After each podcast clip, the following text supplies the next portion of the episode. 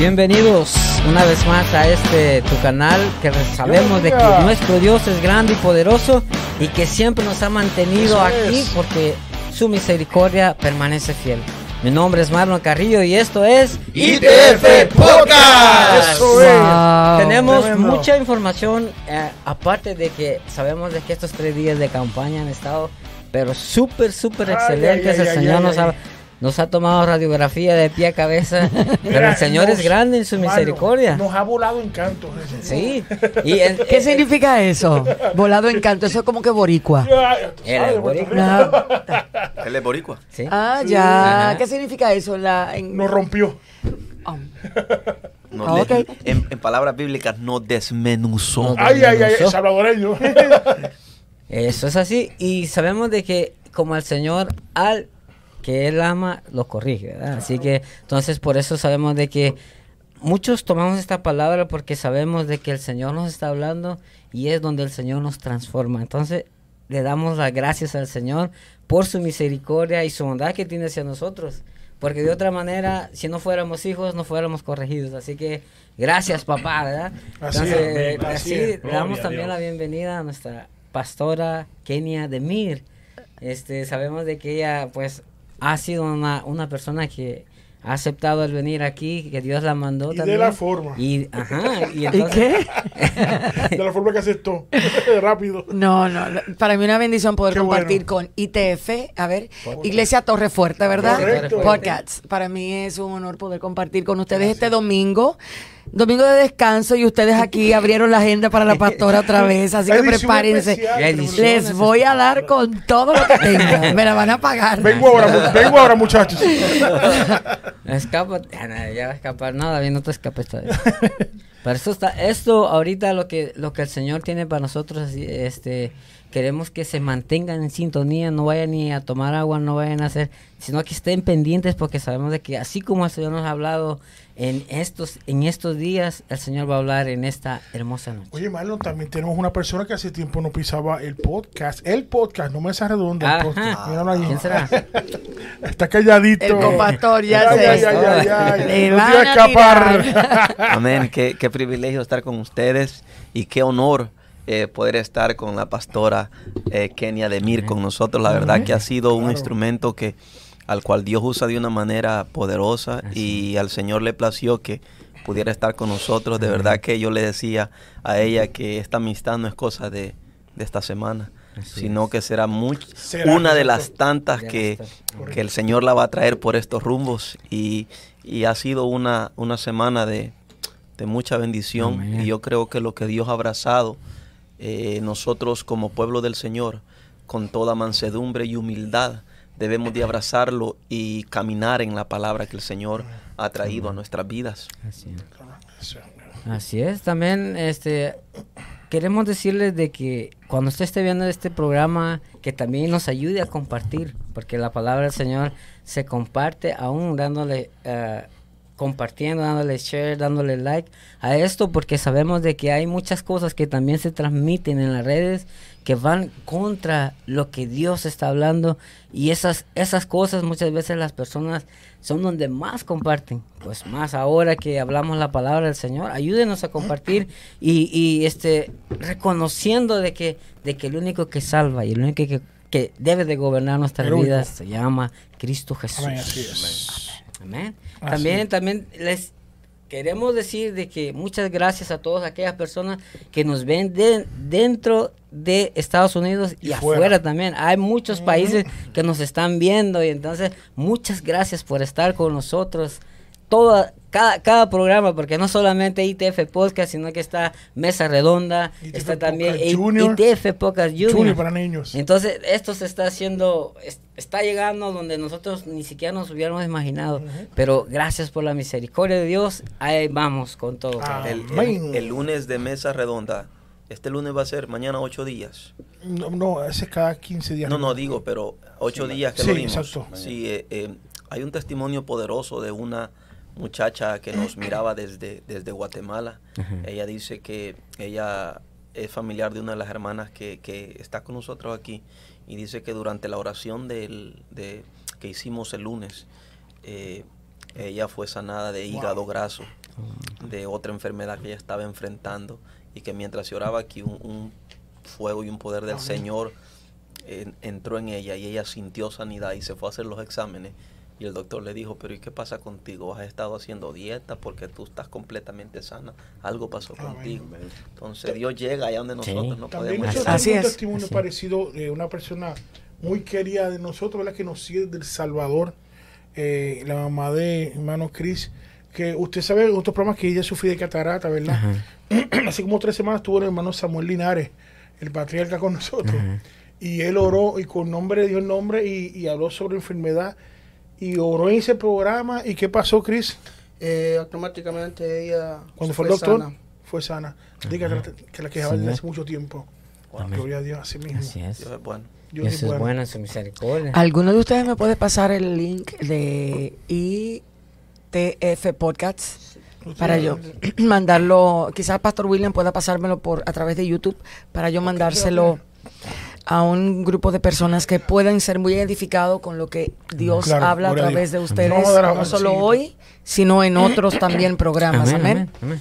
Claro que sí. Este, mientras que avanza el, el programa, no sé si Chris ah, nos puedes decir quiénes están conectados y Claro saludarlos. que sí, claro que sí. Bueno, eh, le damos la bienvenida a todos.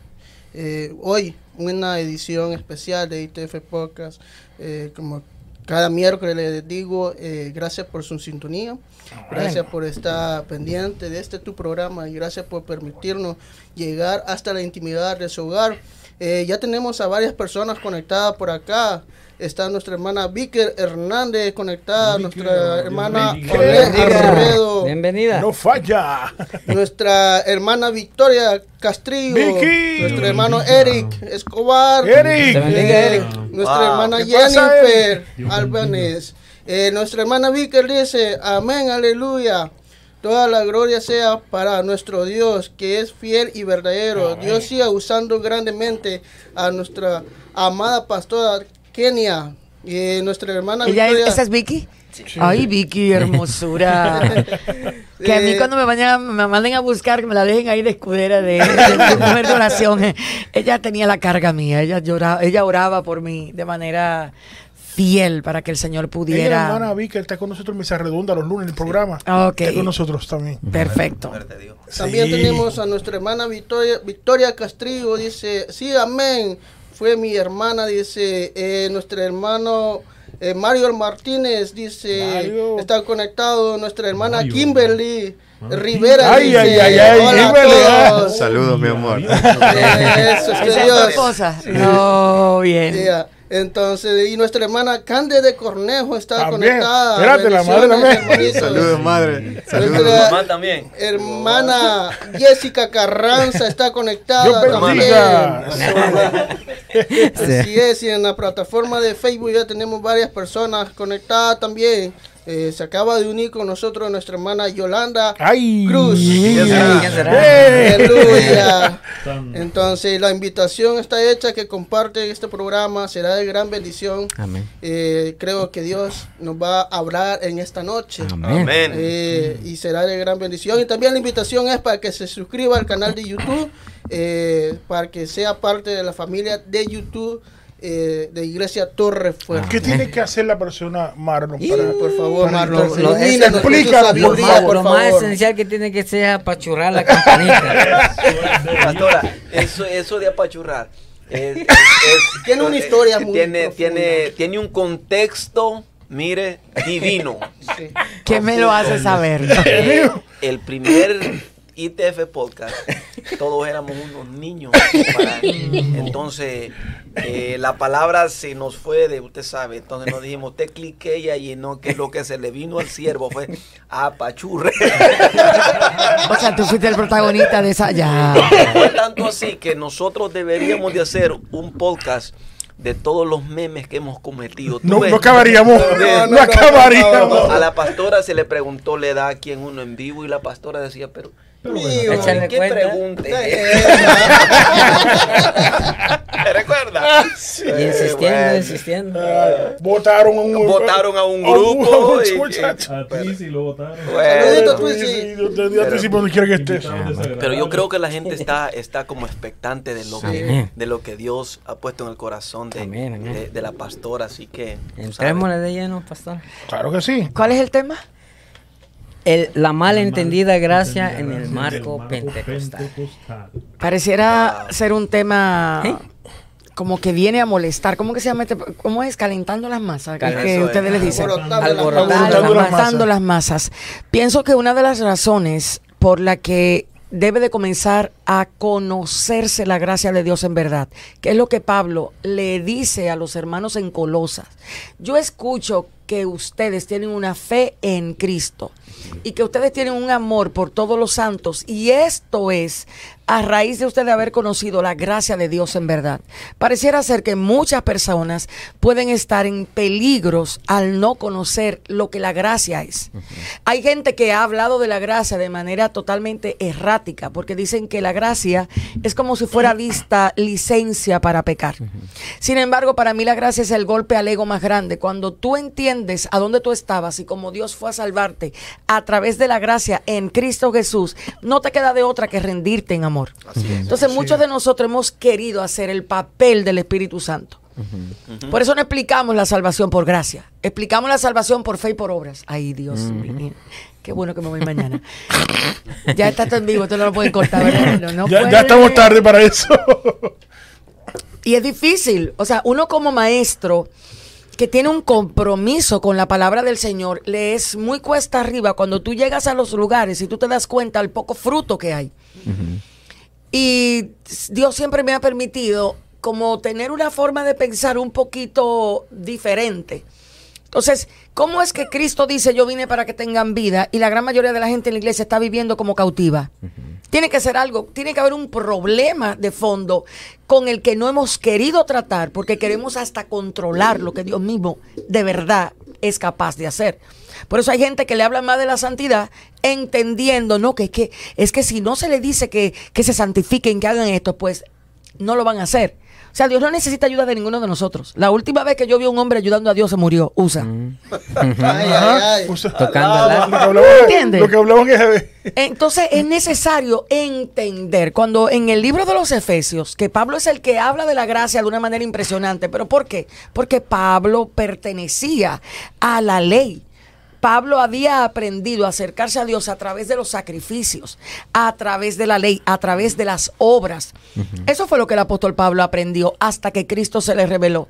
Y él es el que dice en el verso 4 de Efesios 2, pero Dios que es rico, primer golpe para el mismo infierno, Dios es rico en misericordia. Los que no tenemos misericordia somos nosotros, pero Dios, mírame, es rico en ella.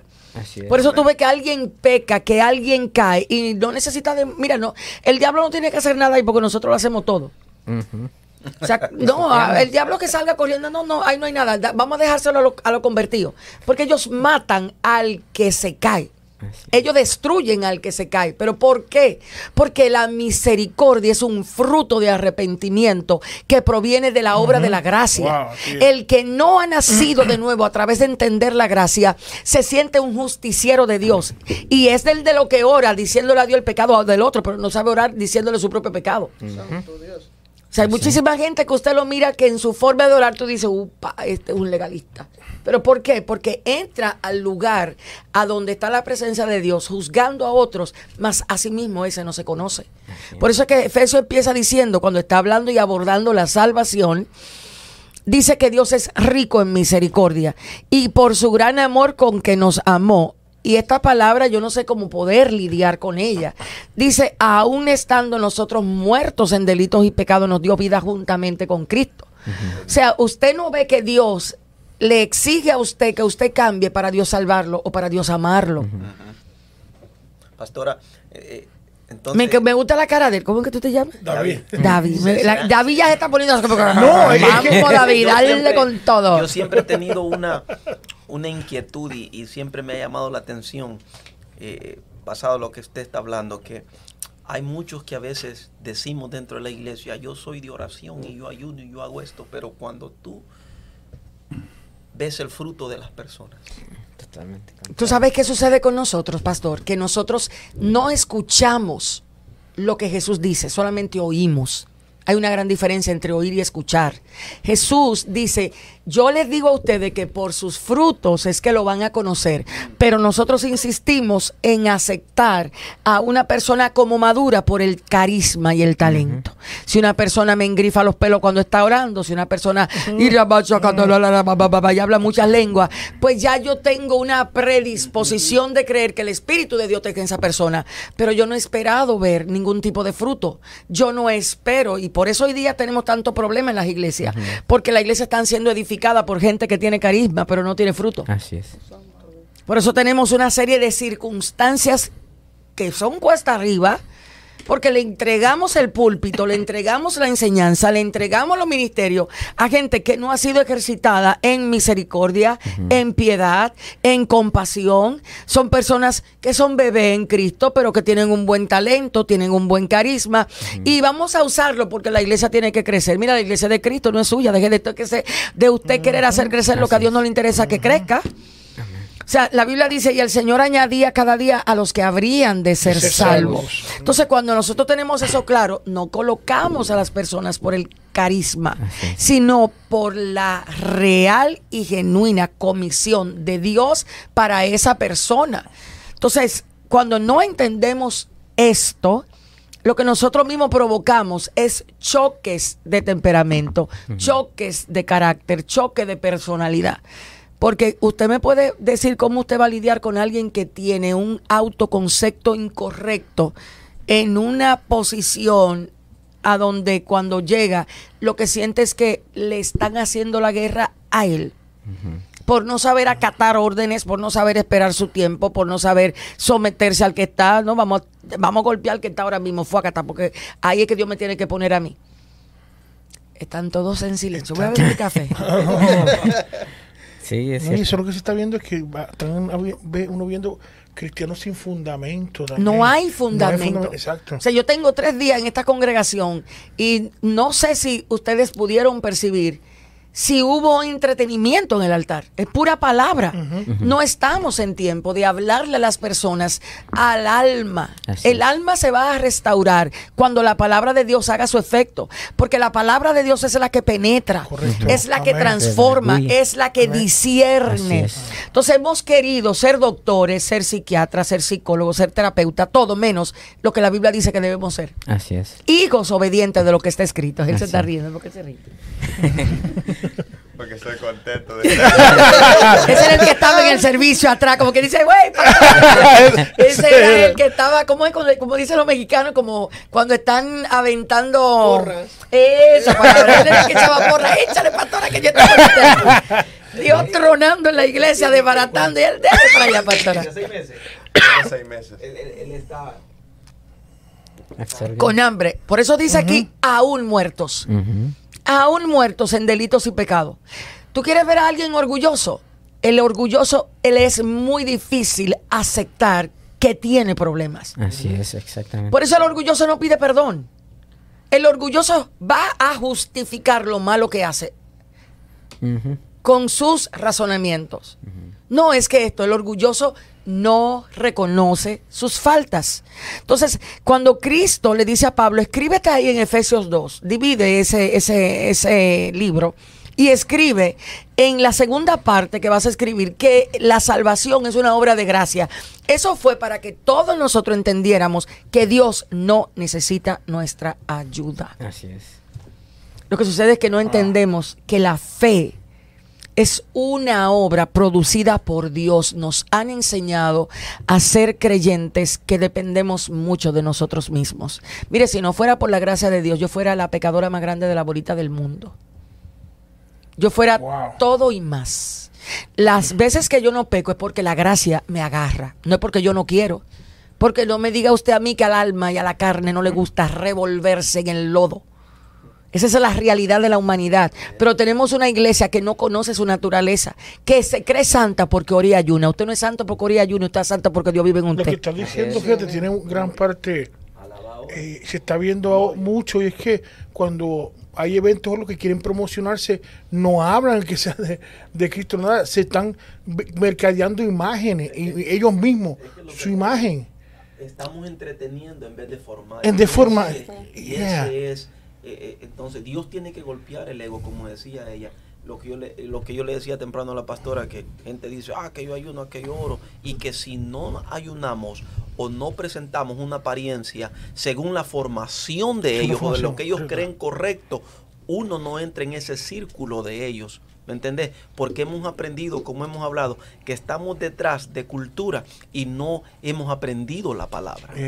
Entonces, fíjate, cuando el apóstol Pablo viene a hablar de la salvación, en estos días yo meditaba y me llamaba mucho la atención la cantidad de personas que escuchamos en la iglesia diciendo, yo no me quiero perder. Yo hago esto porque yo no me quiero perder. Entonces usted nunca ha sido salvo.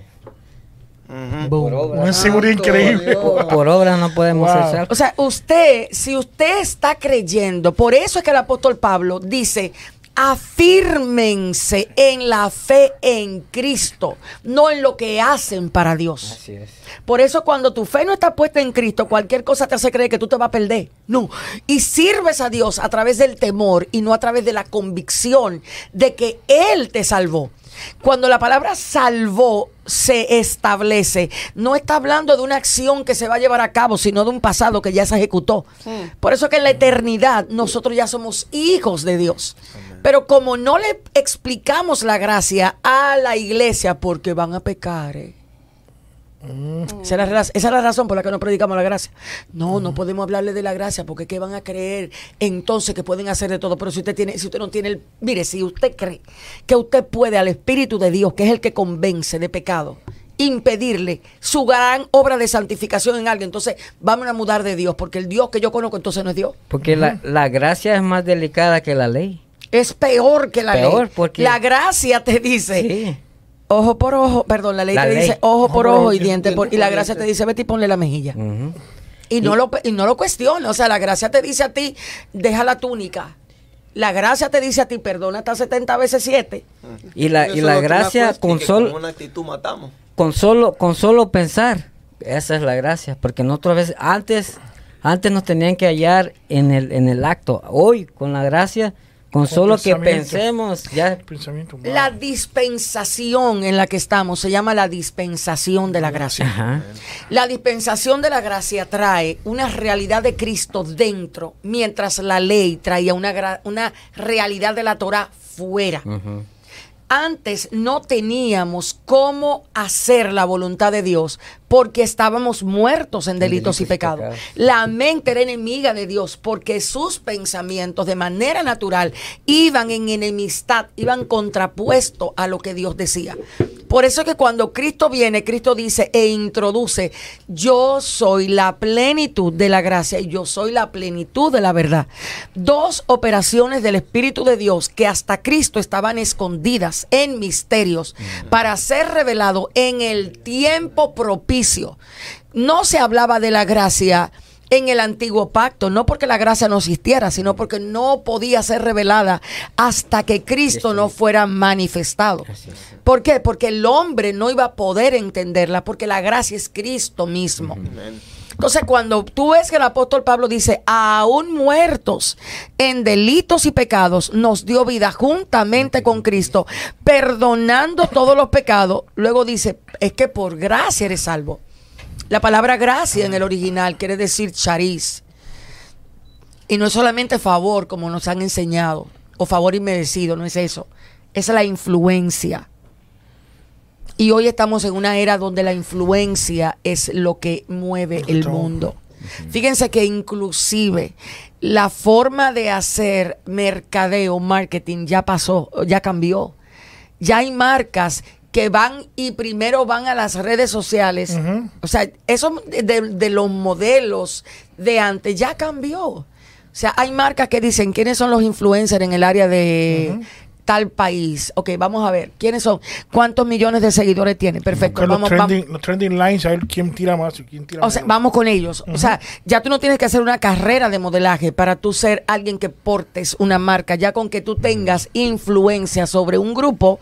Entonces, eso es lo que la gracia de Cristo hace en nuestra vida. Su influencia sobre nosotros es la que cambia nuestro sistema de pensamiento. Es la que nos hace anhelar la voluntad de Dios. Es la que nos hace perseverar en el corazón para servir a Dios. Es la que nos atrae a Cristo Jesús. Sin gracia y sin entender la gracia, usted no puede permanecer en el camino del Señor sin que el pecado a usted lo cautive. Porque lo que usted necesita para vencer el pecado, usted lo necesita dentro. Por eso es que Cristo dice, según Colosenses, y esta es la esperanza de ustedes, que Cristo vive en ustedes, no fuera. Antes las personas se acercaban a Dios a través de lo que hacían. Ahora Dios nos acercó a Él a través de lo que Cristo hizo. Hizo, una vez y por todas. ¿Entiende? Entonces, ¿qué sucede con la iglesia? La iglesia no medita en Cristo, la iglesia medita en lo que tiene que hacer para Cristo. Y son dos mundos diferentes. Hay gente que ama trabajar para Dios, pero no tiene comunión con Dios. Así es. Y ama trabajar para Dios porque trabajando para Dios es visto.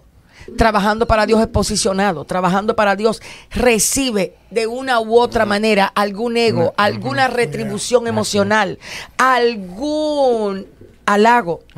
Aunque diga, ay, la gloria es para Dios. Mentira, el figuro es para ti al final. Dice rápido que ama la obra. Siempre está ahí. Entonces, por eso tenemos mucha gente que ama la obra del Señor, pero no al Dios de la obra, Y- y- no al Señor de la y obra. es- Y, ese es el- muchas veces un, un peligro porque haciendo la obra de Dios se pierde en la misma obra. ¿Por qué? Porque haciendo la obra de Dios deja a Dios de un lado por estar tan ocupado haciendo lo que Dios le mandó. ¿Cómo me, me explico en esto? Porque a veces pasa de que una persona puede pasar tan ocupada haciendo, eh, planeando, haciendo una obra para Dios que se olvida de, de, de, de en realidad quién lo llamó. Y entonces eso pasa y, el, y la persona va menguando espiritualmente, va menguando espiritualmente porque ya no se está ocupando, no se está metiendo con el que lo llamó, sino que con, con las obras nada más. Fíjate, Wow. acabas de utilizar un término que yo voy a bombardear ahora mismo. Ay. No se está metiendo. O sea, nosotros hemos aprendido a relacionarnos con Dios a través de tiempo. Yo voy a entrar a un tiempo de adoración. Yo voy a buscar a Dios en oración. Yo voy a... Y mi pregunta para ustedes es, ¿dónde vive Cristo? Que ustedes tienen que accesar a Él como si estuviera afuera. Se supone que nosotros vivimos en adoración. Se supone que nosotros estamos en Él. No lo vamos a buscar. Esas terminologías hablan de cómo nos vemos en Él y cómo nos movemos en Él. Espíritu Santo, ven, que venga para donde está dentro de ti. Entonces lo que me está diciendo es que eh, eh, ese término es, es mal aplicado porque se nos hace ver que Cristo está fuera de nosotros cuando Él verdaderamente habita en mí, ¿verdad? Claro. O sea, no es lo mismo que tú tengas la comprensión de lo que dice. Vamos a Colosense. Fíjense lo que dice Colosense. A ver si lo puedo ver acá. Para que. Mientras. Ok. No sé si cualquiera de ustedes tiene algún aporte en lo que yo encuentro el pasaje bíblico que Mientras quiero. usted lo lee, pastora, vamos a, a enviar unos saluditos por acá y vamos a leer unos comentarios. También dice a nuestra hermana Jessica Carranza, dice, ay, ay, ay, eso es mangú puro, dice. Eh, Por Dios, ¿dónde estás? Tráeme un chin. No, déjeme decirle, a mí me han servido, señores, en este viaje. Yo no voy a olvidar nunca Detroit. Créame. A mí me han dado una comida tan buena en este lugar que es imposible que yo. No, no, no, no, no, no. Desde que ha amanecido el día hasta que el día se ha ido, es pura comida orgánica. ¿Cómo es que se llama el lugar donde, tú tra- donde está tú? El Commonwealth. ca- eh, una promoción para ese lugar, por favor. El problema es que no nos ha soltado ni un dinero Commonwealth, pero bien. No importa, no importa. Dice nuestra hermana Antonia Martínez, Dios sigue usando de esa manera a nuestra hermana. Dice nuestra hermana Jennifer Albanes, dice, eh, algunas veces nos equivocamos que el talento que desempeñamos en la congregación es lo que nos va a sacar del desierto. Pero a la hora de pelear contra lo que viene, lo único que te sostiene es la relación con Dios. Y si no hay relación con Él, ya estás perdido. Para esa historia es una anécdota. Interesante es que nosotros estamos en una era mística, donde todo se mistifica. Hay mucha gente que habla de tener intimidad con Dios, pero cuando tú le preguntas, ok, defíneme ese, ese criterio, ¿qué es tener intimidad con Dios? Eh, bueno, mm, hay que tener intimidad con Dios, pero, ok, defínemela. Defínemela cómo tú ves la intimidad con Dios no te mencionan nada que ver con pasar tiempo conociendo la voz de Dios a través de la palabra. Te dicen, bueno, es orar, es cantar. Eso no es tener intimidad con Dios. O poner canciones, como dicen algunos. ¿Entiendes? porque nos hemos convertido en cristianos almáticos y no espirituales. Ah, pastora, porque como en realidad a Dios lo conocemos. Por la palabra. Pero ¿Qué palabra vamos a conocer si en el mensaje de la gran mayoría de mensajeros Cristo no es el centro? Cuando usted va a Colosenses capítulo 1, usted lee que Pablo habla por lo menos 22 veces, señala el nombre de Cristo. Gracias sean dadas. Es más, mire para acá, mire para acá que lo tengo aquí mismo. Yo, Pablo, elegido por la voluntad de Dios para ser apóstol de Cristo Jesús. Nuestro hermano Timoteo, les escribimos esta carta a los fieles hermanos en Cristo que conforman al pueblo santo de Dios en la ciudad de Colosa. Vaya contando, ya van tres veces. Siempre oramos por ustedes y damos gracias a Dios, el Padre de nuestro Señor Jesucristo. Van cuatro porque hemos oído de su fe en Cristo 5 y el amor que tienen por todo el pueblo de Dios. Ambas cosas provienen de la firme esperanza puesta en lo que Dios les ha reservado en el cielo. Ustedes han tenido una esperanza, eh, esta esperanza desde la primera vez que escucharon la verdad de las buenas noticias. Esta misma buenas noticias que llegó a ustedes ahora corre por todo el mundo, da fruto en toda parte mediante el cambio de vida que produce. Fíjate que él constantemente menciona el nombre de Cristo. Cuando terminas el capítulo, en el verso 15, Cristo es la imagen invisible, vuelve y lo repite y lo repite. Es que hasta que la iglesia no conoce quién es Cristo, y a Cristo solo se conoce a través de las escrituras, porque esa fue la voz que él dejó autorizada legítimamente, no el librito este de, Noé o de Noah que anda por ahí. Ni esos libros que andan por ahí. Ustedes no saben. De lo el libro de no, el libro de Adán. Muchísima gente le perdiendo tiempo leyendo libros que no le gobiernan su naturaleza pecaminosa. Pastor, usted me dijo algo que eh, eh, cuando la fuimos a traer con la pastora eh, en el aeropuerto, usted dijo algo que me, me, me tocó. Usted me dijo, hasta que la iglesia usted dijo, la iglesia no va a ser cambiada hasta que la iglesia, a través de los predicadores, escuchen la voz del Hijo. Es que eso es lo que dice el libro de Hebreos. Cuando tú vas a Hebreos capítulo 1, dice, Dios ha hablado a través de los tiempos de muchas formas y maneras, pero ahora habla a través del Hijo. El nombre de Jesús es tan poderoso y lo que Jesús representa es tan poderoso que debe ser la primera intención de nuestro corazón. Por eso es que la gracia es la que te introduce al reino, porque la gracia te quita tu autosuficiencia y te hace depender de Jesús. Las personas que son salvadas por gracia saben que van a meter la pata sí o sí. Tienen, se abrazan de Dios, Señor, líbrame de esto. Señor, ayúdame en esto. Ninguno de nosotros que ha sido salvado por la gracia del Señor deja de pensar cuando esté cerca de un pecado que Dios no va a venir a su encuentro. Señor, sálvame. Señor, ayúdame. Señor, no me dejes caer. Y ahí viene la gracia de Dios. Ahí viene la influencia de Dios que es la que te tienes. No es tu propia fuerza. No es tu propia capacidad. Pero cuando a veces enfrentamos los pecados profundos que nadie conoce de nosotros y que si a Dios le diera por poner una pantallita. A veces yo le digo a Dios, señora, estos santurrones, ponle una cámara en la mente, por favor, para que todos viéramos sus dimensiones de pecado, para que se dieran cuenta realmente que nada es como ellos aparentan. Así es. Porque puede que tú no andes en fornicación, pero si tú lo que estás es queriendo ser superior a tu hermano y lo que estás haciendo es haciéndole daño a tu hermano, porque tú quieres usurpar lo que a tu hermano Dios le ha entregado, ¿de qué se trata entonces esto? Entonces, por eso es que necesitamos que la influencia esté dentro no fuera. La influencia fuera la ejerce el predicador. Y eso puede variar. Porque el predicador, si viene a dar tu mensaje cristocéntrico, te hiciste. Pero si el predicador viene a manipularte para que tú le ofrendes, y si tú no tienes discernimiento, te va a manipular con las palabras necesarias para que te creas lo que te está diciendo. Y si son de estos predicadores fantasmagóricos que hay más enemigos de los que de verdad hay. Esta, esta semana yo le hablaba a mi hermana y yo le decía, mira, es impresionante la cantidad de personas que conocen más las características del enemigo que las de Cristo. Cuando Efesios dice que nosotros fuimos sentados con Cristo en lugares celestiales, ¿ustedes creen que eso es mentira? ¿Ustedes, ustedes, ¿Ustedes han pensado en eso? ¿Dónde estoy? Me gusta, él, él dijo, yo no he pensado en eso. Exacto. Exactamente. O sea, tú sabes lo que debe de ser que se le revele a un hijo de Dios que él está sentado con Cristo en lugares celestiales. Yo creo que el diablo la última vez que vio a Cristo ascender, no quedó con gusto de ningún tipo de ser, acercarse a donde Cristo estaba. Y nosotros bajamos al diablo a cada rato. Nosotros lo sacamos a cada rato a una lucha a donde mi Señor, mira, yo siento hasta calor, aquí no hay aire acondicionado. O sea, es que, que- son cosas tan diferentes. ¿Cuántas veces el apóstol Pablo habló de Satanás? ¿Cuántas epístolas estaban fundamentadas en la obra que Satanás iba a hacer? No, mi hermano, Pablo hablaba de lo que Cristo estaba haciendo. El poder de la iglesia está en restaurar otra vez lo que Cristo es, no lo que Cristo fue.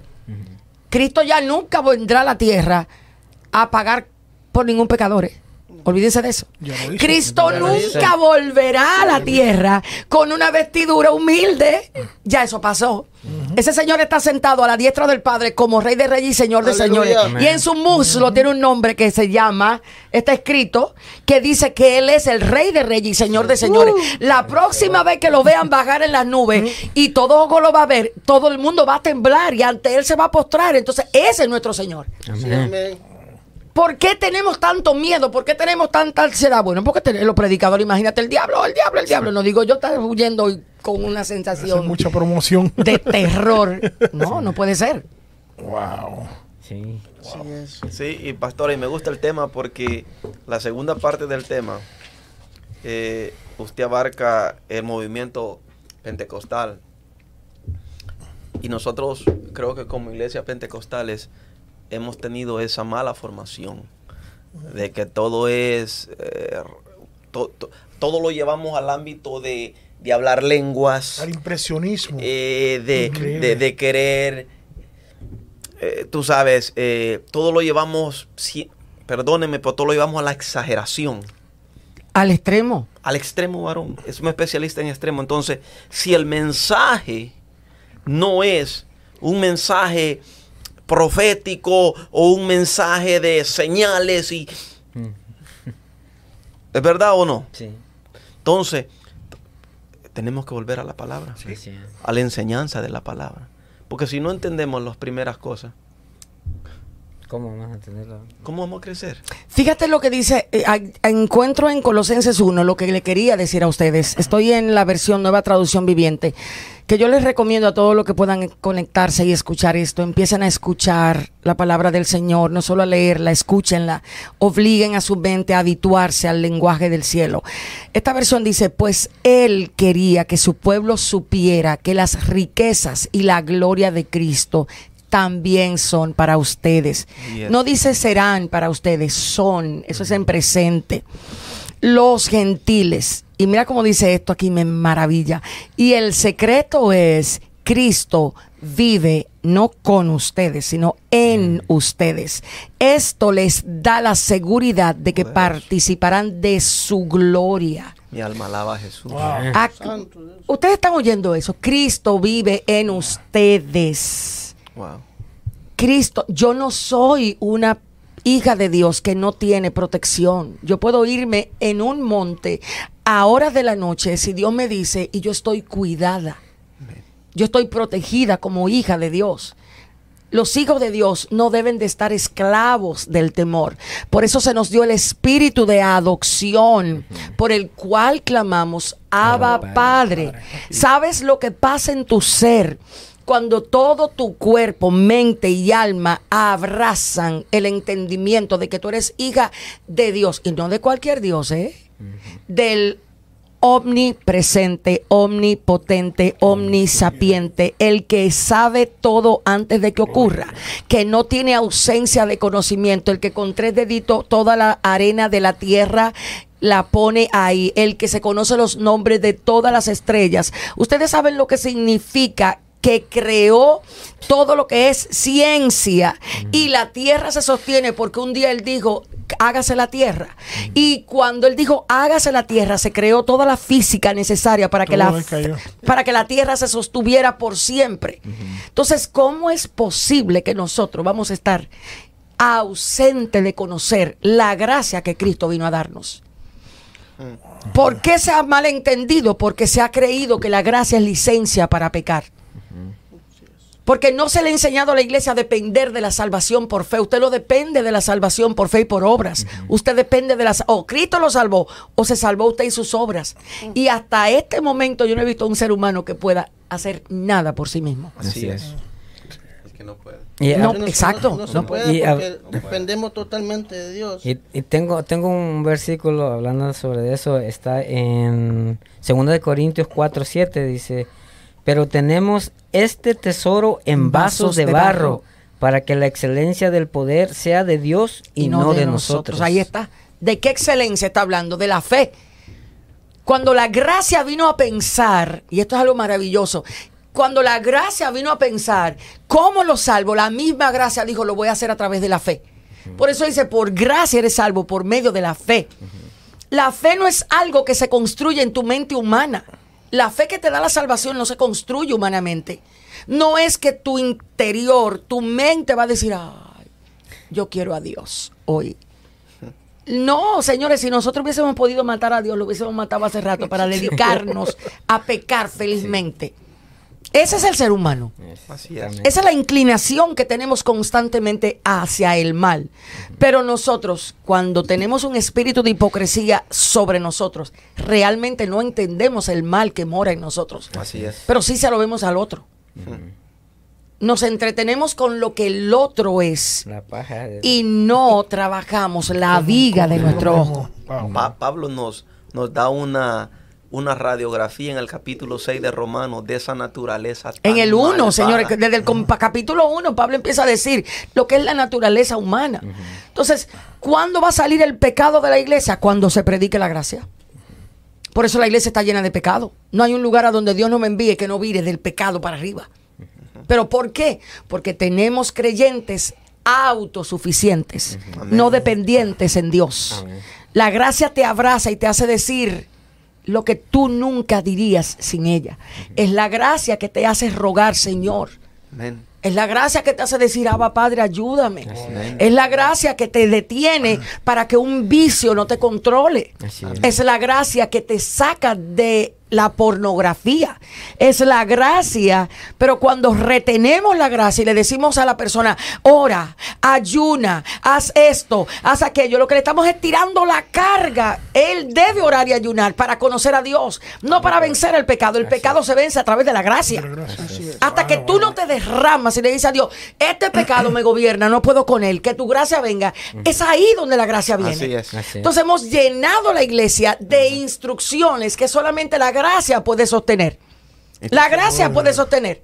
El que viene del pecado, ¿de dónde viene él? Seis meses. Tú no viniste de la iglesia, tú viniste del mundo, ¿verdad que sí? Tú entiendes lo que yo estoy hablando. Estos santurrones no saben de eso. Ay, Estos ay, santurrones ay. que han estado todo el tiempo en la iglesia. No, hermano, por favor, santifíquese. No, cuando usted está endemoniado, que el mundo se lo está llevando y el pecado se lo está llevando. Así usted es. sabe que si no viene Dios a agarrarlo, usted no sale de ahí. Entonces, ¿qué ha pasado con la iglesia pentecostal? Que su santidad es externa, no interna. Eso es amén. Eso es lo que ha pasado. Por eso los pentecostales no sostenemos la palabra. Ay, ay, ay. Santo. No, los pentecostales somos pura emoción. No tenemos Biblia, no sabemos Biblia, no predicamos Biblia. Lo que predicamos es profecía. Así Mucha es. emoción. Adivinación es lo que estamos predicando. Uy. Y se nos está muriendo la gente. Amén, Porque sí. necesitan. Él nunca se va a olvidar de este mensaje. Y este mensaje no es Dios va a hacer cosas contigo. Este mensaje es que la gracia es que lo va a sacar. De donde el mundo lo cautivó por tantos años. Gloria a Dios. Eso es lo que Cristo vino a predicar. Cristo no vino a decirle a nadie, ay hermano, yo ore, ore, ore". No, no, no, no, no. Él lo dijo en el balance adecuado. Oren para que no entren en tentación. Él lo hizo en el balance adecuado. Pero cuando él vino a abrir el camino, a romper el velo, lo hizo a través de la obra de gracia. Amén. Entonces la iglesia pentecostal no va a salir del pecado. Pastor, ¿y usted es pentecostal? Sí, para pesadilla de muchos. Pastora, y qué, qué hermoso es cuando, cuando la revelación de la gracia viene a ti y tú entiendes que tú le sirves al Dios no porque, no porque le tengas miedo a ir al infierno, sino porque tú entendiste que lo que Dios gratuitamente Porque Él te nos dio amó es, de- primero. es- es de- es que Sí, es demasiado, nos amó. es demasiado gra- grande, entonces no usamos la gracia con, li- con, con una libertad para pecar, sino por, por, por la misma gracia nosotros cedemos las cosas que desagradan a Dios porque nosotros entendemos que, que- es que, como ella dijo, Es que no el entendemos. punto es la relación. Es que no, se- no entendemos y si O estamos sea, usando querer la gracia. agradar a Dios, pero Claro. queremos, como dice, vencer el pecado por nosotros mismos. No, No, pues. bueno. Jamás. Pero ningún es lo que nos han enseñado. Ajá. ¿O no, es lo que predicamos Sí, en cada sí. escuela bíblica? Hermano, es lo que se ve. pague también. el precio. ¿A, a qué precio? Cada vez que que yo fuera Walmart. Sierva, paga, yo he pagado un precio. Yo me puedo puedo preguntar, ¿qué precio pagó? Ese es el lenguaje Wow. de nosotros. Aquí pagando el precio, ¿qué precio usted está pagando? ¿El de su propio pecado? Eso es mentira. Nadie Ya puede abonarle, Cristo. nadie puede agregarle, nadie puede darle a lo que Cristo hizo en la cruz del Calvario. es. Aleluya. Ese Así es. lenguaje Gloria responde a un sistema de pensamiento. Usted no habla lo que usted no piensa. Jesús dijo de la abundancia del corazón, habla la Habla la boca. Entonces, mucha gente está creyendo, no, yo estoy pagando un precio aquí. Por eso no hay misericordia. Porque mientras tú estés pasando, pagando un precio, tú sabes lo que duele. Tú sabes lo que amarga, tú querer vencer por tu propia fuerza el mal que tú tienes dentro.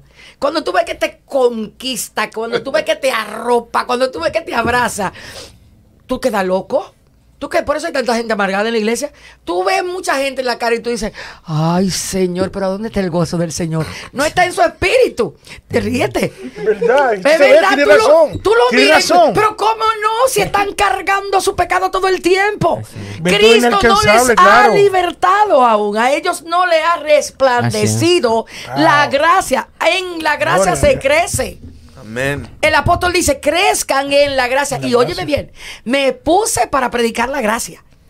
Le voy a dar con todo, porque es que hasta que no dependes de Dios, no eres fuerte en Cristo. Y lo único que te hace depender de Dios es descansar en su obra de gracia. Amén. O sea, cuando tú estás pecando en hora de la noche, cuando tu mente, a ustedes no le ha pasado que usted está durmiendo y un sueño satánico Así viene. es, así es. La presión. Wow. De eso no se habla, pero es una realidad. ¿Quién entra a tu conciencia cuando tú estás ahí? ¿Quién te ayuda? ¿Quién le dice al sueño que viene luego a dañarte en la mañana, párate, que ese es mi hijo? ¿Quién lo hace? No lo haces tú, lo hace Dios a través de su obra de gracia. ¿Quién dice que enseña en las noches a mi conciencia? Hay un hermano que estaba diciendo de que el lapso de sueño es cuando el enemigo te puede atacar. Sin embargo, fíjate, ¿quién te lleva? Yo, tú entras a mi casa y a mi habitación y tú vas a encontrar cada noche de mi vida, al lado de mi marido, el libro de Proverbios o el libro de Colosenses sonando. Y el Señor promete que en las noches enseña a nuestra conciencia. Pero ¿qué sucede? Cuando tú no le enseñas la gracia a alguien, la persona vive peleando con la culpa. Es que yo no puedo. Señor, yo te quiero vencer, yo, yo, yo te quiero agradar, yo quiero hacerlo a, tu- a esta manera, pero no lo logras. Porque meditas más en lo que faltaste que en lo que Dios es capaz de darte. Así es. Esa es la realidad de la mayoría de la gente. ¿Por qué estamos, por qué se ha dado tanta fama a los cultos de liberación? ¿Por qué tenemos que lidiar con la culpa aún si entendemos la gracia? Porque no hemos entendido la gracia. La gracia, la iglesia pentecostal no la predica como la predica Pablo. Porque la iglesia pentecostal, reitero, iglesia que amo, y yo soy de aquí, pero es necesario que nos pongamos los guantes para que el pueblo del Señor sea libre. Amén. Es necesario gente valiente que entienda lo que es la obra de la gracia. La gracia no es licencia para pecar. La gracia es la obra de Dios para santificarte. Amén. La gracia es la que te deja sentado en la silla escuchando lo que tú no quieres oír. ¿A usted le ha pasado eso? Esa es la gracia. Cuando tu cuerpo dice, yo no quiero ir a la pastora, y no quiero", te sientas ahí y le escuchas. Yo- Este domingo hubieron, mu- este, este fin de semana hubieron mucha gente bajo el manto de la gracia. Me quiero ir de aquí, no quiero ir. Se quede escuchando lo que Dios va a hablar a través de la pastora. Yo, yo, yo había pensado y lo compartí un día, no sé si con Cristian, es que cuando yo voy a un culto y el culto me gusta, yo siento que hay algo ahí que no está bien.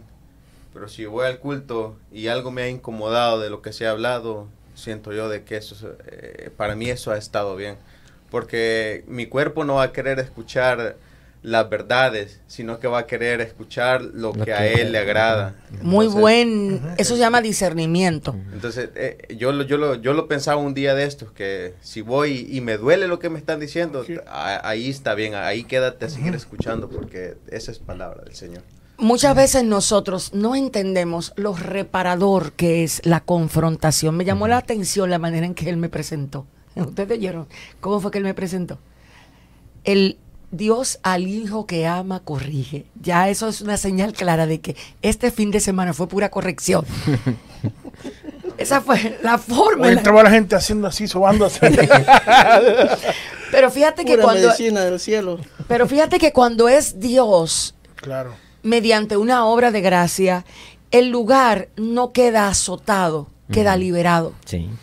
O sea, yo no, re- yo no vi a alguien que este fin de semana no me abrazara y me dijera con la mirada, Dios la mandó.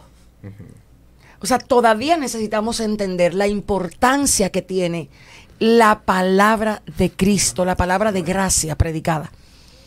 O sea, eso es lo que es el ministerio profético de la dispensación, es formando a Cristo en usted. Entonces, vuelvo al tema que el Señor puso en mi corazón. Hasta que no empecemos a tomar en serio el tema de la gracia y a estudiarla profundamente, para comprenderla, ustedes que son comunicadores, el pueblo no va a caminar en libertad. El pueblo va a creer que puede por sí mismo hacer algo para ser menos malo. Nosotros que ahora estamos bajo la gracia, cuando estamos nosotros bajo la gracia, Dios va a permitir situaciones que lleguen a, a tu vida para que te reafirmes y dependas solamente de Él. Mira, es bien interesante porque la forma en que Dios se relaciona con nosotros es a través de qué? A través del Hijo. O sea, Dios nos llama hijos. Y si nos llama hijo, el propósito de Dios para con nosotros es que nos parezcamos a Cristo. Esas ideas fantasmagóricas que tenemos, que el propósito de Dios es que vayamos a las naciones, que hagamos esto, eso es por demás. Ese es el oficio, ese es el trabajo, pero eso no es una obra relacional. Me explico. Como hijo de Dios que somos, nuestro principal propósito es parecernos a Cristo. Por ende, todo lo que Dios permite que vivamos va a llevarnos a qué? A parecernos a Jesús. Entonces, cuando estamos en, propós- en, en procesos difíciles, donde nuestro carácter está siendo trabajado, porque generalmente las cosas que se nos dificultan es porque el carácter es lo que Dios está formando. Así es. Cuando Dios va a formar tu carácter, y a aquello me refiero, el carácter orgulloso, el carácter temeroso, el carácter incrédulo, el carácter narcisista, el carácter o la personalidad, perdón, narcisista, la personalidad que necesita atención. O sea, nosotros tenemos de todo en la casa del Señor. La iglesia es un hospital Así que es. tiene de todo, no es un centro psicológico, pero la iglesia es un hospital. Entonces, cada propósito de Dios para contigo es que, se que tú te parezcas a Cristo. Entonces, ¿qué va a, va a permitir Dios? Situaciones que resulten para el bien del Señor. que fue lo que dijo Pablo. Mis cadenas han resultado, eso lo dice en el mismo libro de Colosenses, mis cadenas han venido, han venido a ser para gloria de Cristo Jesús. Entonces, cada vez que Dios está tratando contigo, va a llevarte al final a que Cristo sea glorificado. Porque yo, yo, yo me recuerdo que usted estaba predicando que a veces dice que a veces pensamos nosotros que son tratos de Dios, pero a veces son las consecuencias de nosotros las que nosotros decimos, es que, que esto está muy difícil y a veces lo que uno mismo ha, ha como, como, se, ha, como que esa consecuencia le viene a uno y uno está pensando que a veces uno dice, no, es que Dios me está tratando, pero... Y sin dudar, Dios te va a tratar también a través de las consecuencias. Ustedes se acuerdan que la primera vez que Moisés fue al desierto, no, no solo fue que Dios lo llevó, fue que su ira Su- su lo ira, llevó, ajá, ¿verdad? Es lo mismo que pasa hoy día. Nosotros como hijos de Dios vamos a ser disciplinados, vamos a ser corregidos, vamos a ser exhortados, Ajá. vamos a ser consolados, vamos a ser animados. Todo eso nosotros lo vamos a experimentar a través de una relación viva con el Espíritu Santo. Es. Pero les aseguro que cuando Dios vaya a trabajar su carácter, lo va a hacer. Sí. Cuando Dios tenga que trabajar contigo el temperamento, va a hacerlo, sin importar que a ti te guste o no. Porque al final, las bienaventuranzas que ustedes deberían prestarle un poquito de atención para este último tiempo, es el carácter que está definido para la gente o los que viven en el reino. Fíjate que cuando Cristo viene y empieza a hablar, su primer discurso, señores, es la bienaventuranza. Bienaventurados los pobres en espíritu. ¿Ustedes creen que Israel estaba esperando un discursito así?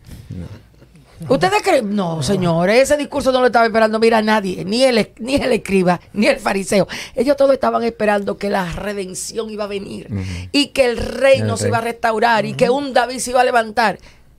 Y Cristo viene con este mensaje tan poco gustoso. Bienaventurado el pobre de espíritu, porque de ellos.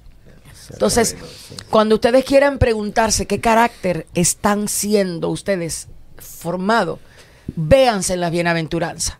Si la mansedumbre no es parte de tu vida, si la pobreza de espíritu no es algo que a ti te apasiona, si la misericordia no es algo que se está gestando en ti, entonces hay un problema. Porque usted no se puede, si usted es una matica de limón, usted no puede parecerse a la manzana. Usted por ningún lado va a dar manzana, usted va a dar limón. Así es. Así es. Pastora, vamos a, a- a- a tomar unos minutos para saludar a las personas. Las redes sociales están encendidas. Eh, dice. Ah, Sí, y sangre también dice algo. Ah. Entonces vamos a saludar a nuestro hermano Carlos Vázquez que dice Dios les bendiga, amados hermanos. Día. Nuestra hermana Onea Acevedo hace un comentario aquí, Dios les bendiga. Gloria a Dios, por favor, al finalizar del programa, leche de coco con mucha, con mancha. Macha. ¿Quién, fue- ¿Quién es esa? ¿Quién es esa?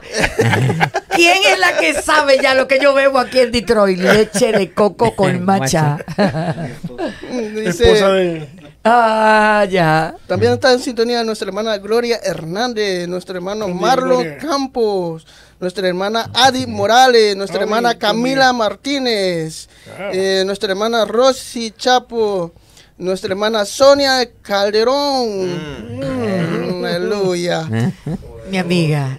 Con la que yo andaba hace un ratito. Ah, ella está haciendo una. Nuestra hermana Salma Salma.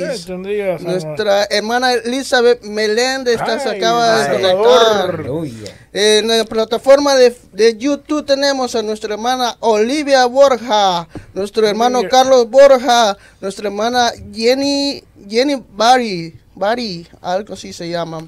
Este, así se pone, yo no sé. Eh, bueno, entonces nuestra hermana Ibel López y hace un comentario aquí si se ens- enseñara como tema central la gracia, el ego del ser humano va a caer al suelo y entonces unos cuantos perdería el valor que se dan de, de que ellos están ayudando a Dios. Mira. Yo tengo un lema. Yo un tiempo, tú sabes que cuando tú comienzas a, a caminar en la obra del ministerio, tú ves de todo. Y parte de la inmadurez es no saber qué hacer con lo que Dios te permite ver.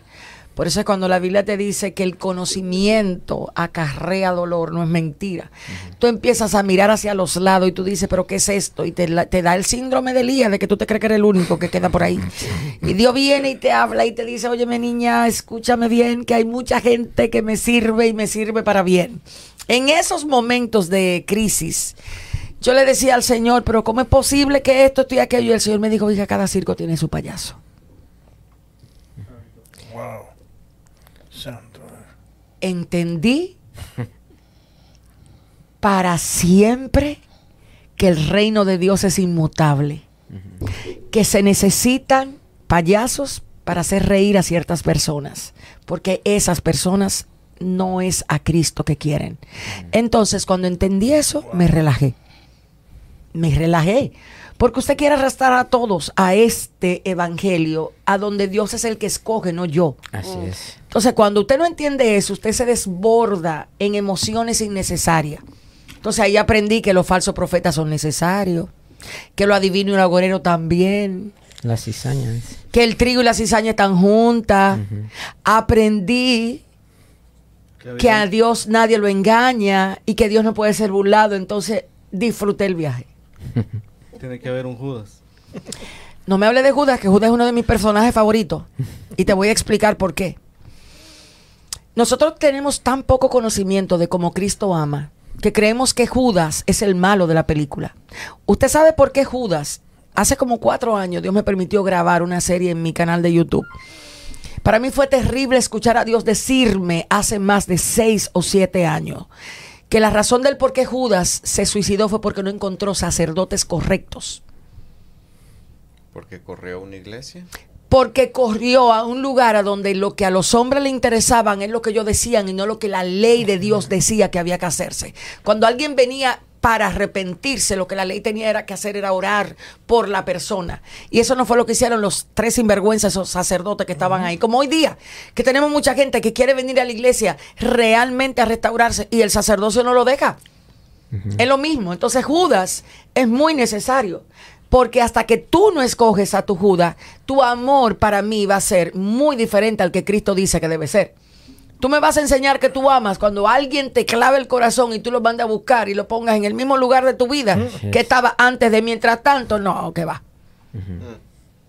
Silencio aquí adentro, ¿verdad? Es que hablar es bonito. Es que hablar es muy lindo. Por eso es que dice, ama a tus enemigos. Ay, ¿Quién, no, quién va a querer amar al enemigo? Pss, Dígame quién. Exacto. ¿Por qué? Porque no predicamos de lo que Cristo predica. porque di- dice, dice, la, dice, ¿de qué te vale que ames al que te ama? Ay, no, pero eso es lo mejor. Eso, déjame decirte que es de fácil. Ustedes me Por imagino que ustedes se llevan muy bien todo, ¿verdad? No, Empiecen a orar que Dios les mande. Empiecen a orar que Dios les mande gente que a ustedes le enseñen a amar. ¿Tú sabes lo que tu hijo hizo hoy por mí? Ay, no. no.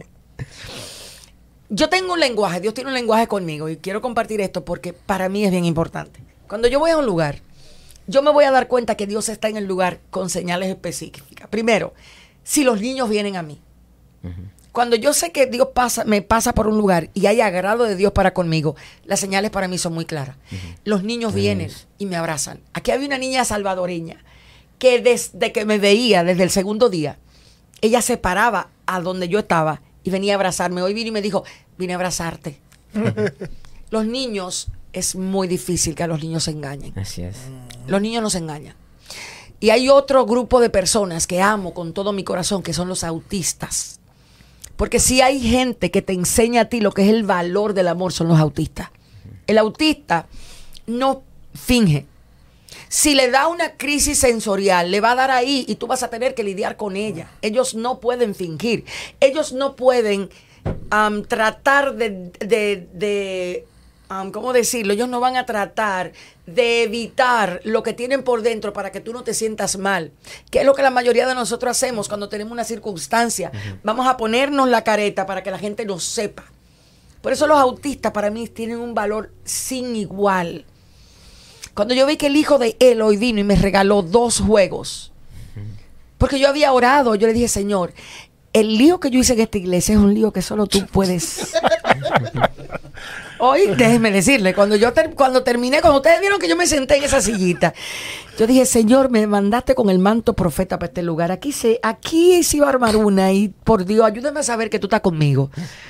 Para que cuando yo me monte en el avión, yo esté segura y convencida. ¿Sabe cuál fue la señal de Dios? El hijo de él me trajo dos juegos. Un autista no hace eso. Al menos que sea Dios que le indique. Un autista no entrega sus juegos. No lo hace. Un autista no acepta a alguien nuevo a su mundo. Tú no puedes entrar al mundo de un autista porque tú quieras. Ellos tienen que darte acceso y solo te dan acceso cuando tú le causas confianza y seguridad. Fue como si Dios me dijera a mí, Él te va a afirmar en que lo que tú viniste a hacer a esta iglesia fue exclusivamente yo que te mandé a hacerlo. Para mí eso tiene mil veces más valor que el sobre que pusieron en mis manos, como la ofrenda de este lugar. ¿Por qué? Porque a un niño tú no lo engañas, ni a un autista tampoco. Cuando tú ves a un autista reaccionándote, ten cuidado, que algo está pasando ahí. Entonces, agradecida del Señor de esa experiencia, me voy sabiendo que lo que hice en este lugar fue hecho específicamente porque Dios así lo permitió y mandado por Dios. Pero no me lo solo me lo confirmó Dios. Utilizó dos personas en el reino que son vitales, los niños y tu hijo. Agradezco a Dios por eso.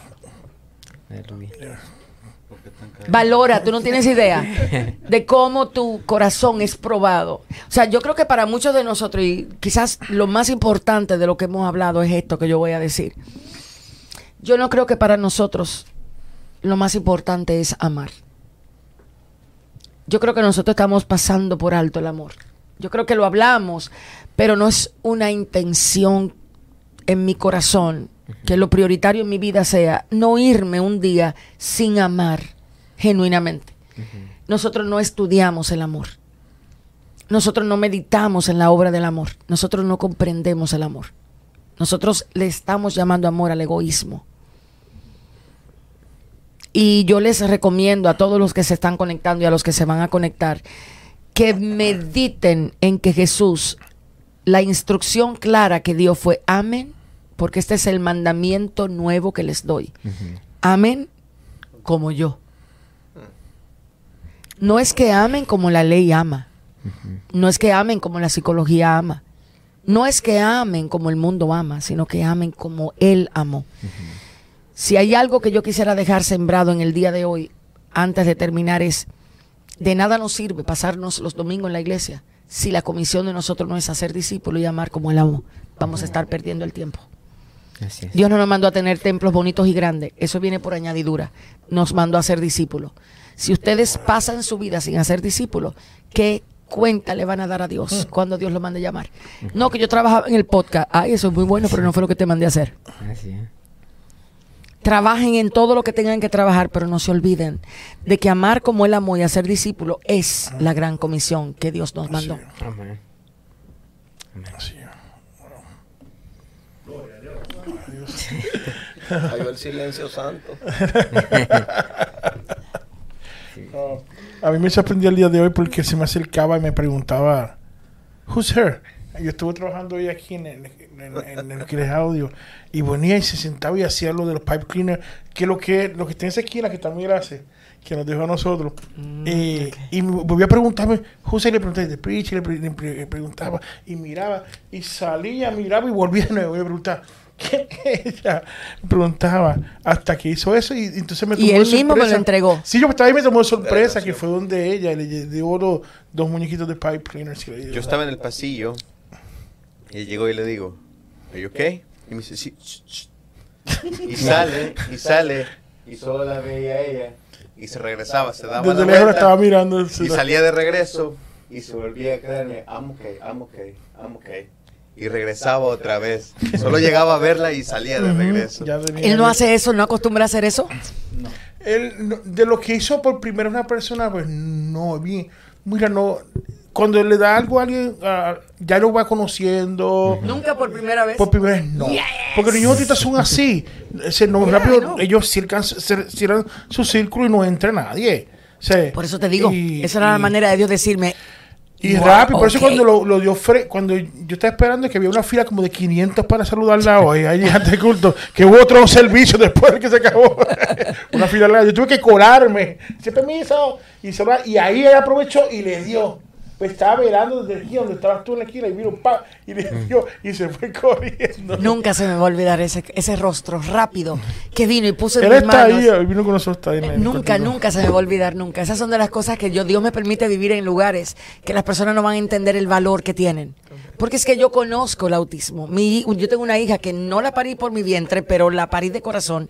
Ella fue la que me enseñó a mí el valor que tiene el amor. Porque a tu familia es fácil amarla. Tu sangre es súper fácil amarla. Tú puedes amar a tu hijo sin importar que sea así tu sangre. Tú lo vas a amar. Pero un autista que no lo pariste tú y que tengas que tenerlo cerca, eso es algo que solamente el cielo puede llevarte a amar de esa manera. Porque cuando ellos tienen crisis, ellos no te preguntan si a ti, o sea, ellos no, no van a velar si en la crisis te van a faltar el respeto, si la gente va a entender cómo ellos están reaccionando. Ellos no piensan nada de eso, ellos simplemente tienen que lidiar con su mundo um, sensorial. Y es demasiado para ellos. Entonces mi hija me enseñó el valor de entender cómo es que el amor es. Por eso es que la Biblia dice el amor es sufrido, el amor es benigno, no tiene envidia, no es actancioso, no busca lo suyo. O sea, el amor no le importa a veces ser respetado. O sea, a veces, ¿por qué? ¿Qué? Dígame, dígame, dígame alguno de ustedes, ¿qué le aportamos nosotros a Dios? ¿Qué respeto le damos, le, le aportamos al Rey de Reyes y Señor de Señores? Dolor de cabeza. ¿Entiende? Y los ángeles no pueden hacer lo que nosotros hacemos. Nosotros cantamos el canto de los redimidos. Señores, los ángeles a la voz de Dios reaccionan así de rápido. Y a veces nosotros nos llaman y nosotros nos quedamos sentados como que, bueno, ya voy, espérate. Sin embargo, el amor de Dios es incondicional. Así es. No deja de ser, o sea, es una locura, una locura. Así es. Sí, es, wow. Mira, mi esposa escribió ahora mismo, cuando está hablando de mi hijo, dice, mi hijo es un verdadero regalo de Dios y esta iglesia ama y respeta a mi hijo David, mi hijo con autismo. Gracias, Torrefuerte. Él tiene una, él tiene una relación bien linda conmigo. Sí, Él sí. ha seguido me, me hace, me hace regalos y hoy se la dio de jugar conmigo. Nos dábamos golpes. Ajá. Sí, sí, nos dábamos golpes. Me decía, yo te pego uno y tú me pegas otro. Entonces, eh, Le tiene miedo al micrófono. no, William, micrófono, micrófono. Tú sabes que yo siempre le, le- le he tenido, le he huido al, al ministerio. El Ve, micrófono. del micrófono, ve, porque no, por la responsabilidad que hay detrás de aquello, pero eh, yo doy testimonio de que él, eh, para que alguien entre en su círculo, mira, eso es raro. Entonces, eh, que él haya hecho eso es, es algo muy, muy, muy especial. Es una obra de Por amor eso para cuando yo miré, yo miré a mi esposa yo y nos quedamos como... Rápido. Eso fue para mí, no tienen ustedes, ustedes no tienen, nunca olvidar esta Y iglesia. qué bueno que, ah, que, que cuando usted habla que también entendió lo, lo- un niño autista. Vale, vale, dice. Qué bueno que entendido porque nos quedamos sorprendidos mi esposa y yo que estamos exactamente al frente. Nos quedamos, wow, la primera vez y rápido. Fíjate, y eso es algo que debemos empezar a entender. A medida que pasan los años, vamos a empezar a ver más y más autismo, más y más Asperger, más y más personas con trastornos de déficit de atención.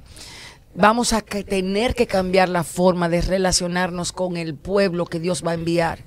De aquí a cinco años, la cantidad de personas que van a venir con problemas emocionales, con problemas de personalidad, necesitamos estar preparados para ayudarles. Y La única manera de usted, ¿cómo usted va a lidiar con un bipolar? ¿Usted cree que un bipolar, cuando el litio se le dispare, usted va a poner, poder sacarle su discursito de amor? ¿Usted cree que usted va a poder? Hermano, usted tiene que amar. El, el bipolar va a echar una crisis, va a brincar, va a virar, va a tornar. Y a veces tú lo que vas a tener que poder hacer, a tu hijo tú tienes que en momento abrazarlo fuerte para que se calme, porque no puede gobernar sus, su mundo sensorial y golpea y da golpes. Si papá no entiende cómo manejar eso, le va a decir, tú eres un irrespetuoso. Por favor, dejemos la teoría. Es hora de aprender a entender cómo gente va a necesitar que manifestemos el verdadero amor que Cristo dice que nosotros tenemos. Pero imagínate una gente, un grupo de gente ególatra. No, tú me tienes que respetar. Tú me tienes que... O sea, no funciona así. Cuando un bipolar venga a este lugar, ¿quién va a darle la cara? En un momento donde el ánimo lo, lo tenga hasta allá. ¿Cómo va a poder trabajar? Le vas a decir cállate. Vas a tener que hacer ejercicio para escuchar las horas cuando tenga un pico de excited, o sea, cuando se sienta excitado y hablando y hablando, vas a tener que oírlo y mirarlo con amor y estar orando. O cuando esté depresivo, ir a buscarlo. Por eso necesitamos con urgencia meditar en la obra del amor, que no es teoría, el amor no se habla, el amor se tiene. Así es. Sí, bueno, un- una vez hablamos de las que hay personas que han llegado que lo que necesitan es un abrazo, ¿verdad? O que- por lo menos pedir a Dios que, que necesite llegar a las personas. Wow, eso. Hay que Que saber identificarlo. no hemos aprendido a conectar las acciones con lo que hablamos y ese es el problema. A veces hablamos mucho, pero hacemos tan poco. No sabemos, pero te aseguro que Cristo nos va a enseñar. Amén. Antes de que el Señor venga a buscarnos, va a encontrar a su iglesia sin mancha y sin arruga. O sea, vamos a estar listos, porque Él nos va a enseñar. Y este fin de semana yo creo que fue prueba de... Una ¿Cuántas, maestra que vino, eso fue. cuántas veces le cambiaron el, el- Ay, cállate, esta mañana no me hable de eso. Ay, cuando la pastora empieza a orar y el Señor me dice, vas a empezar con hebreo, yo no, yo quiero empezar con la que, lo que yo pensaba que iba a hablar. Ah, ah, vas a empezar por hebreos. Aquí Dios me cambió el mensaje creo que tres veces, ¿no? Tres veces. Ay, no, no, no, esta iglesia es peligrosa. Ay, no. No, Y le Wow. sucede eso bastante. Cuando en la iglesia hay problemas. Cuando la iglesia necesita una voz profética, claro, me pasa eso.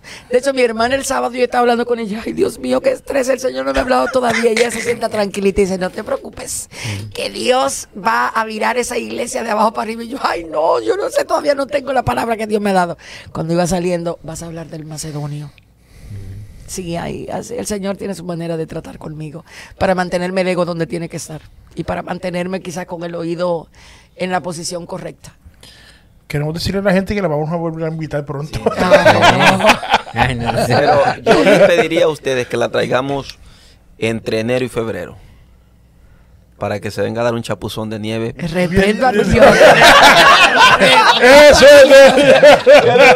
Reprendo al chabros. Como Tú ves, para que la llevemos a comer helados, pero de esos De los buenos. de los buenos, de los buenos. bueno, bueno. No, repre- ah, yo tengo una, un hermano en la fe, un hijo en la fe, que él es súper cómico y dice, reprendo al chabros.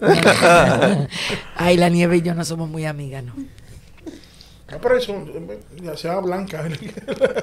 Me parece que aquí hay mucha nieve, ¿verdad? Ah, es no- no Depende, depende. Nomás 10 pulgadas para arriba. No, pero, pero no siempre, pastora. Hay temporadas eh, que es fuerte y hay temporadas que no, pero hay, hay momentos. Hace unos 3, 4 años pasó una, una, ¿cómo le llaman a ese viento que viene del... Que aquí, pastora, estábamos casi a 40, 45 bajo cero. Es una locura. ¿Y ustedes salían? No, no podíamos. O No, sea, porque ahí se, con- se congelan.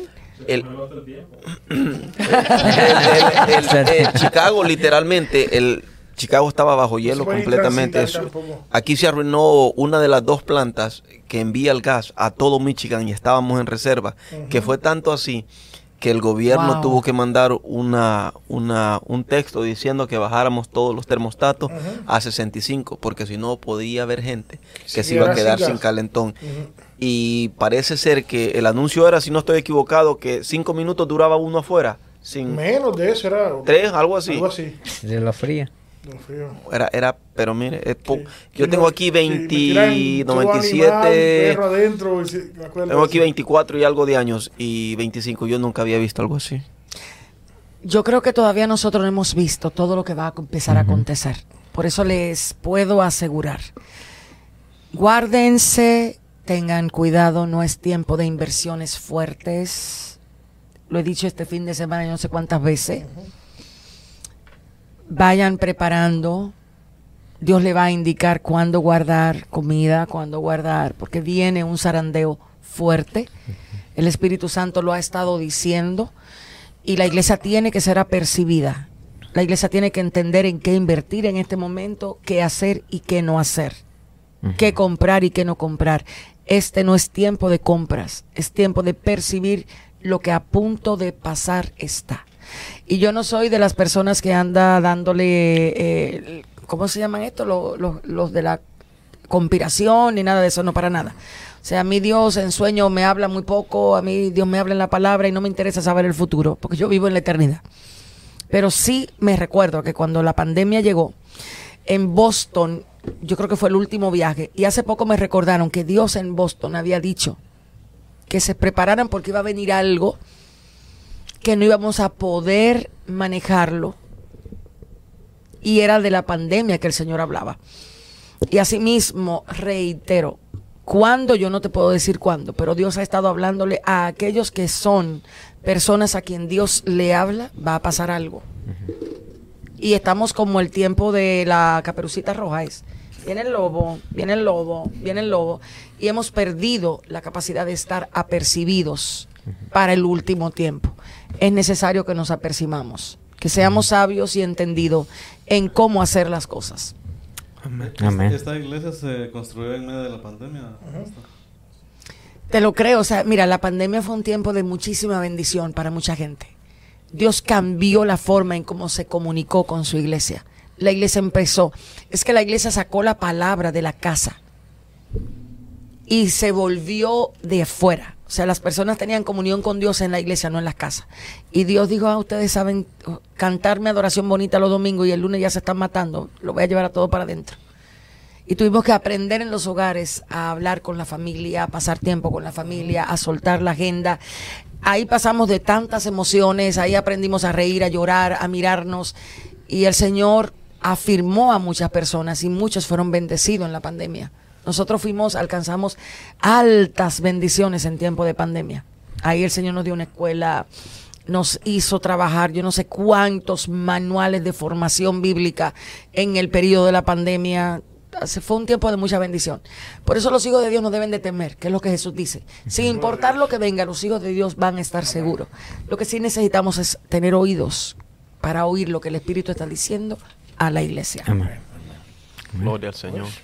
Yo creo que ya aterrizó. Ya, aterrizamos. Ya aterrizó, Bueno, entonces, este, también antes de, ah, de finalizar, también les invitamos a los que nos están mirando que si tienen peticiones aprovechen ahora aprovechen porque este estamos ya listos casi para terminar y este cualquier petición que tenga háganos saber comenten o tenemos el número telefónico también si quieren la iglesia de la pastora y sus redes sociales y todo eso. Mm, yo ya la sigo en, en Facebook sí sí sí ¿Cuáles mis redes sociales? ¿Ustedes se la saben? No, no sabemos nada, pastora. De verdad, no, no sabe. Yo me di la tarea de, usted sabe, allí. Ay, buscando unos cuantos videitos. Bueno, yo realmente no me la sé si es pastora Kenedemir o Kenedemir. Cualquiera de las dos posiblemente por ahí me encuentren. Ahí está. Sí, ahí estamos sirviendo al Señor con una gran Grey que ama. Amén. Y está aprendiendo cada vez a amar. Así que recuerden, muchachos, se trata de amar. Amén. Como Jesús amó. Amén. Amén. Damos gracias, ¿verdad? Por la pastora, ¿verdad? No te preocupes, yo te la voy a cobrar en poquito tiempo. Me sacó el domingo del hotel para venir al podcast de ITF. Sí, sí. Así que la gente que están escuchando lo sufran, que se fue con nosotros. ya tenemos varias, varias peticiones acá, dice nuestra hermana Yolanda Cruz. Dice, ora por mi hijo Elier eh, nuestra hermana Victoria de Castrillo dice oración por mi mamá, por favor, por salud. Ella se llama Gladys Duarte. Así que mis hermanos, si pueden tomar nota de eso, de esas peticiones, será de gran bendición. Y si alguien más tiene alguna otra petición, aproveche hoy. Yo quiero poner una petición por Roberto Rivera. Él es mi papá. Él, él tiene problemas de adicción de alcohol y no puede superarlo entonces. ¿Está donde tu papá? En El Salvador. Ok. está en El Salvador. Vamos a orar por él y porque los que están como él puedan recibir libertad en el nombre de Jesús. ¿Comenzamos orando? Amén. Antes, antes, antes de que comencemos a orar, aquí personas com- comienzan a preguntar las redes sociales de la pastora Almir, igualmente Instagram eh, o YouTube. Instagram, YouTube y Facebook, Kenia Demir, Pastora Kenia Demir, Kenia Demir, Pastora Kenia Sí, Demir. Por ahí van a encontrar. Alguien quizá Grace, Grace Cruz, Cruz. nos dice que las redes son Pastora Kenia Demir. Esa es mi hermana, la que me decía, no te preocupes, Dios te va a hablar, Dios va a hacer, va a virar esa iglesia. Ay, mi hermana, vas a ver que Que lo Dios pueden va a virar encontrar la en iglesia. Instagram o YouTube simultáneamente. Dice nuestra hermana Mirna Godoy, dice oración por mi mamá, por salud. Deja añadirle, se llama, eh, deja añadirle los nombres. Dice la Ingrid Gutiérrez, el papá se llama Manuel Gutiérrez. ¿Y quién más tenemos ahí, este, Chris? Mirna Godoy dice él que oremos por la mamá. ¿Cómo se llama? ella. Sí, her- hermana Mirna, si nos puede enviar el nombre, por favor. Eh, nuestra hermana Gloria Hernández dice oración por mi hija Xiomara. Por salvación y- Aprovechen. y, mis cuatro varones. tengo aquí, Roberto Rivera. Sí, entonces, Mirna Godoy. Eh, ok, pues entonces, le voy a poner aquí la mamá. No tenemos más nadie, ¿verdad? O Reina. Reina. Reina. Sí, más Reina. Ok, tenemos por aquí. Pues ni modo, entonces vamos entonces a... Por mis dos hermanas también. Ah. Una que está en mucha depresión porque ah, mi madre partió a la presencia del Señor hace Como dos meses, un tres, ah, tres meses y medio más o menos. ¿Cómo se llama tu hermana?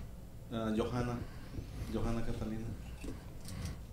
Eh, ella, ella está, eh, ella tiene diálisis. Tres, eh, tres veces por día hace diálisis. Oh, sí. Vamos a orar. Claro que sí.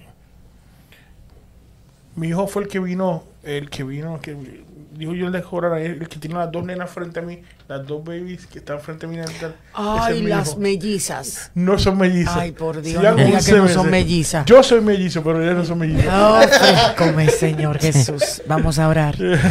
Abba Padre, Gracias. en esta noche te agradecemos tus misericordias que son muchas. Tú has Gracias. visto el corazón de tus hijos, tú has escuchado su clamor y te ruego que tu Espíritu Santo sea guardando sus vidas, su entrada y su salida. Rogamos por aquellos que están en peligro de adicción. Rogamos que tu gracia, tu favor y tu misericordia les alcance de tal manera que ellos puedan empezar a experimentar la libertad que solamente tú les das. Aquellos, Señor, que están en un proceso de dolor, de enfermedad, aquellos que no saben cómo mirar la eternidad, yo te pido que a ellos se les revele la esperanza de los cielos. La esperanza que en la verdad de Cristo debe de estar fundamentada para que ellos puedan combatir el proceso en el que se encuentran desde una medida de fe en Cristo Jesús como debe ser. Te pido por aquellas personas, Señor, que están escuchando, que saben que sus familiares necesitan salvación, aquellos que tienen necesidad de ver a sus familiares salvados, que tú les ayudes, Señor, que tu gracia, que tú, tú le des el poder de ser testigos del Señor, de tal forma que ellos quieran venir a ti por causa de ver a sus familiares servirte con tanto amor. Te pido por Gladys Duarte. Ella tiene una necesidad que solo tú conoces. Espíritu Santo, ten misericordia y ayúdale en sus necesidades. Te ruego por Kimberly, Señor, que tú puedas darle gracia para poder experimentar esa transformación que se requiere para ser una mujer afable, para que ella pueda ayudar a su esposo en el camino, en el crecimiento, en la formación. Llénala de paciencia, llénala de, de benignidad, llénala de un amor que sobrepase todo entendimiento, para que ella pueda manejar, Señor, las situaciones que se salen de sus manos, pero que no salen de tu control. Creemos que tú bendices de una manera especial a tu pueblo en ITF. Esta iglesia, Señor, está en tus manos. Tú eres el Señor de la vid. Por eso te ruego que a ellos no les falte sabiduría, gracia y paz para servirte con toda bendición en el cuerpo de Cristo en Detroit. Y este lugar dice amén, amén, y amén. Así es, entonces, muchas gracias, pastora, por estar con nosotros y haber estado aquí este, compartiendo de su palabra, de la palabra del Señor. Ha sido un privilegio para nosotros que el Señor la haya mandado y, y recibir la palabra con gozo, porque el Señor está haciendo la obra con su pueblo. Eso es una gran bendición. Así que hoy. Gracias, muchachos. Amén, amén. Muchas gracias a todos también. Gracias, Entonces, estamos despedidos. Gracias a todos los que nos acompañaron hasta, hasta el último minuto, hasta Ay, el ay, último ay, ay, segundo. ay, ay. Muchas gracias por abrirnos las puertas de sus hogares y los esperamos para el siguiente miércoles a las 7 de la noche. Así que ¿En dónde, en dónde, en bendiga. dónde? No sé dónde, en la ¿Dónde? iglesia. No. ¿Dónde? Dime, por eso. ITF. ITF Podcast. Dios bendiga entonces. Gracias. Nos vemos a las 7 para la próxima.